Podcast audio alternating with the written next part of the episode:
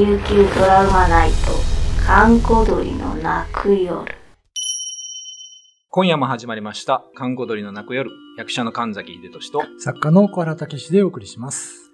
小原さん、はい。えーっと、前回に引き続きまして、えええーっと、公費伝承のお話、はいはいはい何かありま。すかね？えー、まあ、これ、あの、一応、アグニ島の話として伝わってるんですけど、あはい。他のところでも聞いたことあるんで、多分当時の沖縄でうん言われたことだと思うんですけど、はい。夜、うん女性がはい下着を洗って干すじゃないですか。はい。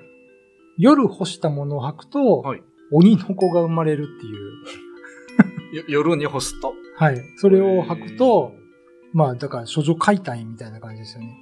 お鬼の子を産んでしまうと。へーで、生まれた鬼の子は、うんまあ、ウニングワって言いますけど、はいはい。あの、頭の後ろに口があるんですね。で、それが赤ん坊なのにもうなんかカタカタカタカタなってたと。で、そこに産水って言って、産水をかけると、はい。鬼に変化してしまうのでう、ん。もう鬼ウニングが生まれたらすぐ殺したとえいう伝承ですね。そ、その、鬼の子ができるのはな、なんでできるんですか？えっ、とね、夜の雲って、はいなんか時々いびつな形をして、まあ怖いじゃないですか。はい、そうですね。あれにマジモンが宿ってて、うん。アクティウって言うんですけど悪い梅雨。それが、まあ空から滴り落ちてはい、下着に入るんですよ。あそれを履いた女性が。鬼の子を誤解にしてしまうという、えちょっと考えたら怖いですけー、どね。ね。まあこれはおそらくその、なんていうんですかね、夜、その干した下着はうん不衛生という、うんなるほそんど。だからな、意味があるのかなと。干すなよというそうですね話ですかね。でもこの顔の後ろに口があるっていうのはなかなか、あれですよね。想像として本土ではあんまりないんですけど、はいはいはい。沖縄の石垣に伝わる、うん。あの、サチーダウニって話があって、ええ酒田集落に出た鬼なんですけど、うん。あの、大里鬼の話あったじゃないですか。はい。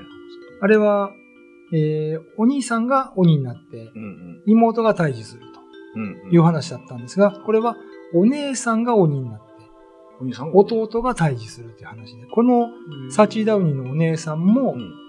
後ろに口があったんですよ。そこで家畜とか人をバリバリ食ってたと。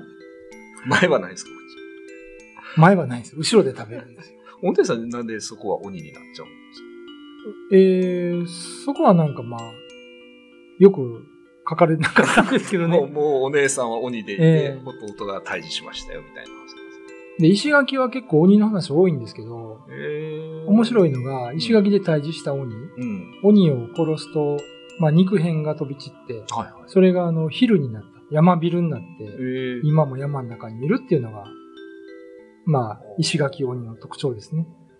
おーじゃあまたいつ昼がそれが合体してね昼になるかもしれないですよね。怖いですね。ちょっとホラー映画っぽいというか。はい。なんか、鬼って、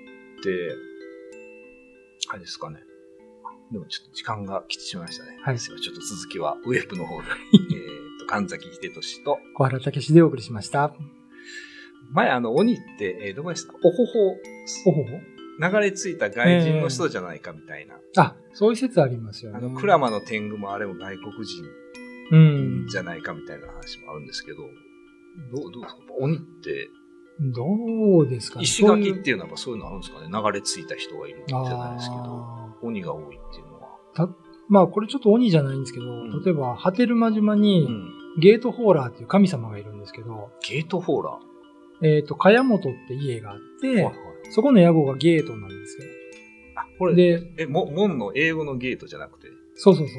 屋号の名前、方言ですね。あーえーすごいでで、そこの娘さんとは流れ着いた外国商船の人が結婚して生まれた子供がゲートホーラーって言って、まあホーラー武者とかね、よく言われますけど、で、やっぱりそのハーフですから、あの、体格がもううん。違って、おなんか力持ちで、うん。すごいあの、まあ、後に神様として祀られるんですけど、よくそういうのをね、ウランダーって呼びましたね、沖縄。外国人見たらオランダ。全部オランダ。イギリスもアメリカも、トルコも。カナダも全部オランダなんですけど。まあ、なんかその、ね、沖縄でもやっぱり八重山の方行くと、うん。この集落の人って外人じゃないのっていうところ、いくつか僕、都でもね、あ見たことありますけどね。何顔がですかあの、彫りの深い感じそう彫りの深いっていうのがどう見ても、ええ向こうの西洋の違いがある。だからそういう人たちが、うんまあ力もあっただろうし、まあ体格もでかいし、はいまあ鬼って呼ばれてたのかもしれないですよね。まあそういう可能性ありますよね。まあなんか石垣に多いっていうんで、なんかそういうのがあるのかなとは思ったんですけど。ああとね、面白い話があるんですけど、糸満の糸満ってどういう意味か知ってます？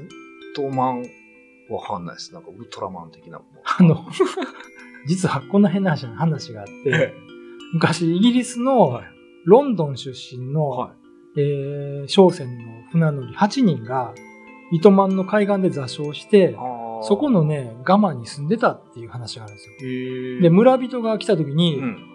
あのーまあでも彼は日本語知らないから、はいはいはい。人々に向かって、うん、We are eight man! 俺あは、ー俺たち8人いるって言ったんです。それが糸満ってなまったっていう。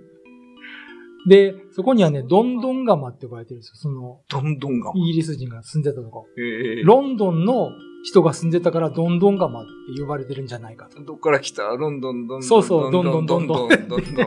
eight man、これ 本当の話ですよ eight man、eight man みたいな。これは、え、ちゃんとした話？ちゃんとした？あのーそうそう、ちゃんとした話で。どんどん。あ、糸満、まあ。一説ね。本当にそういう説があるんですよそうなんですね。だから、い糸満美人って、日本人とかけ離れた顔の美しい人が多いという。ああ、なるほど。まあ、女美人もそう言いますけどね。いろんなところでそういう伝承があって。まあでもみんな海辺とかですかそうですね。なんか海に近いところですね。海に近いところにいましたねあ国神とかあんま聞かないですよね。ここの方とかね。国がちょっとたどり着きそうにないですよね。うん崖、崖しかないんで、なかなか。だまあそういう意味でうん外国との交流がいろいろね、ありましたかうら、んまあ鬼がそういう風に呼ばれていたのかなっていうのは確かに可能性としてはあるでしょうね。ただあんまり、あの、口が後ろにある外国の方見たことないですけど。ちょっとね、あれはないですよね。